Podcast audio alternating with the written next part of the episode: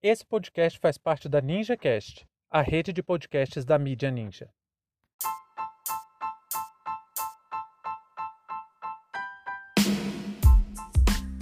Legalização do uso da maconha para fins medicinais.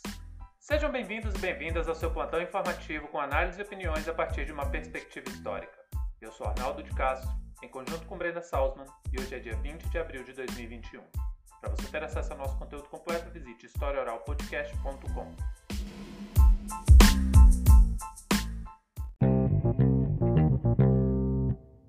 Na Câmara dos Deputados foi apresentado parecer favorável à produção, comercialização e utilização de remédios derivados de maconha na comissão especial que foi constituída para discutir o tema.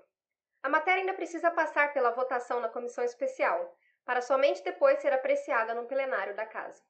No entanto, o parecer favorável demonstra grande avanço nas discussões, pois o texto trata da questão estritamente do ponto de vista científico. Galera, para entender o discurso amplamente aceito sobre a maconha, de que é uma droga terrível, que é extremamente viciante, que causa problemas mentais severos e tal, não adianta a gente tentar fugir. A gente tem que pensar historicamente. Porque o que mais me causa espanto nessa discussão sobre a maconha é como o argumento é tosco, como é raso, como em geral se ignora a própria ciência para falar sobre a questão e também se ignora a história, sobretudo a do século XX. Vamos lá, os primeiros registros de utilização de maconha datam de quase 6 mil anos atrás. A hipótese mais aceita é que tenha sido amplamente utilizada na China, depois se expandiu pela Ásia, chegando à Índia e Oriente Médio, depois foi para a África, Europa e, por fim, com as chamadas grandes navegações do século XVI, a planta passou a ser cultivada nas Américas e consumida principalmente por indígenas e africanos escravizados.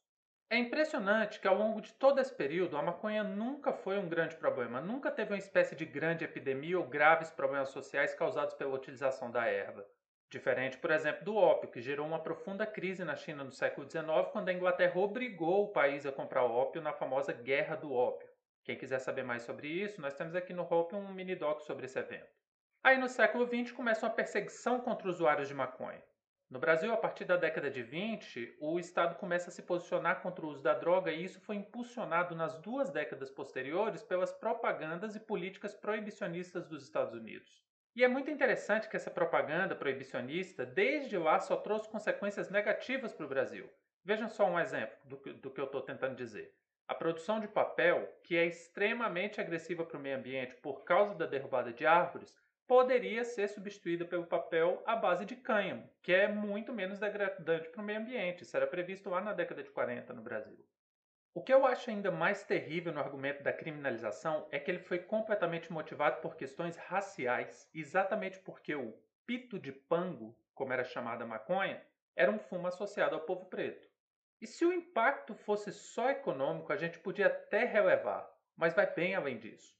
Junto com a proibição da droga, vem uma sequência de políticas contra o uso de drogas que na década de 70, 80 e principalmente na década de 90 vai gerar um massacre da população preta nas periferias, a famosa guerra às drogas.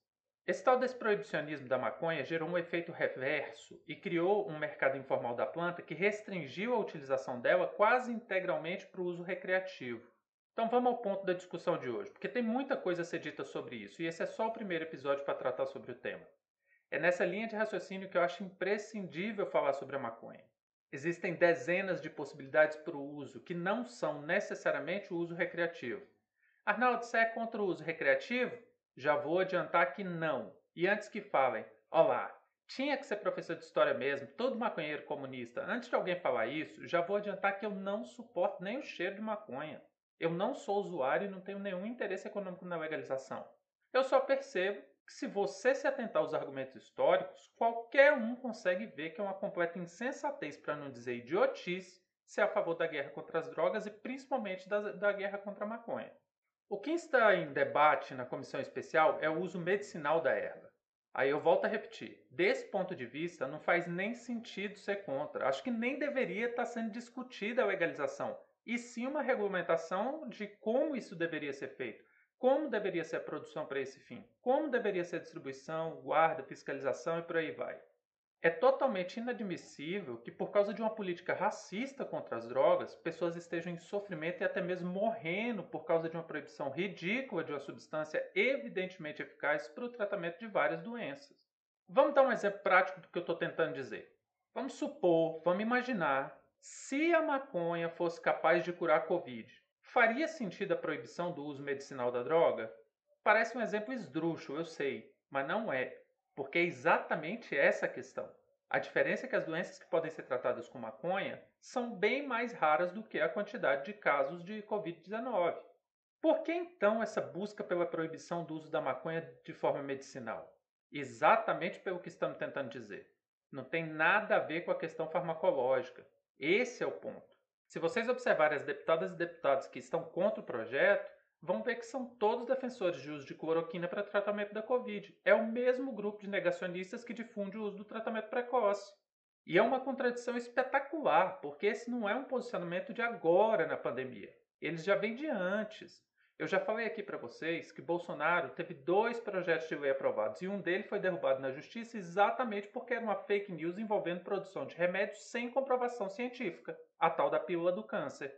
Então nós temos um presidente que estimula o uso de drogas que estão matando pessoas, mas é contra uma que pode salvar vidas. Por que isso?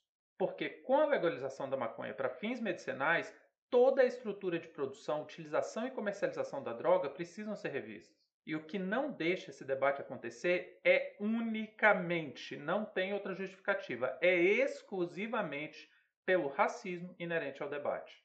Porque economicamente é bom, medicinalmente é bom, se tratando de arrecadação de impostos, é bom. Se falarmos de redução de violência, tem fortes indícios de que também pode ser bom. Então, o que, que justifica a manutenção da proibição para todo e qualquer setor, inclusive para a produção de medicamentos? Só o racismo mesmo, mascarado por um moralismo torpe. Aí hoje a despreparada, a limitadíssima deputada Bia Kisses falou na comissão especial que a preocupação dela era com o uso recreativo. Tomou logo uma patada da, da deputada Natália Bonavides, que foi mais que merecida, quando ela respondeu para Bia Kisses que todas essas questões apontadas foram amplamente debatidas nas audiências públicas e que o projeto está tomando todas as precauções possíveis para evitar essa interpretação da lei. O projeto está muito bem amarradinho. E por fim, o que é mais absurdo da recusa em se aceitar o cultivo para fins medicinais é que o Brasil já aprovou a importação de medicamentos feitos à base de maconha, só que eles chegam aqui muito caros, eles são extremamente caros. Se fosse produzido aqui, sairia muito mais barato. Então, qual o sentido de um país poder comprar um produto, mas mesmo tendo todas as condições ideais de produção daquele produto, não poder produzir? O que está em xeque na Câmara dos Deputados não é o uso medicinal da maconha, e sim toda a estrutura discursiva em torno do uso da maconha. Isso é um problema que o próprio proibicionismo criou, porque a criminalização da maconha rejeitou seus usos de todas as mais variadas formas. Não é de hoje que se usa a planta como remédio. Essa possibilidade, na verdade, foi retirada há pouco tempo. Agora o Brasil vai ter que rediscutir todo o seu posicionamento em relação à droga, e isso sim, isso é uma grande vitória nesse parecer apresentado na Câmara dos Deputados. Apesar de eu achar que ele é bastante inflexível e limitado para não dizer insuficiente, essa discussão está ganhando corpo, ela vai ter que ser trabalhada, outros pontos vão ter que entrar em debate, e novas políticas públicas em torno da produção e da comercialização da maconha vão ter que ser repensadas. Fim de papo.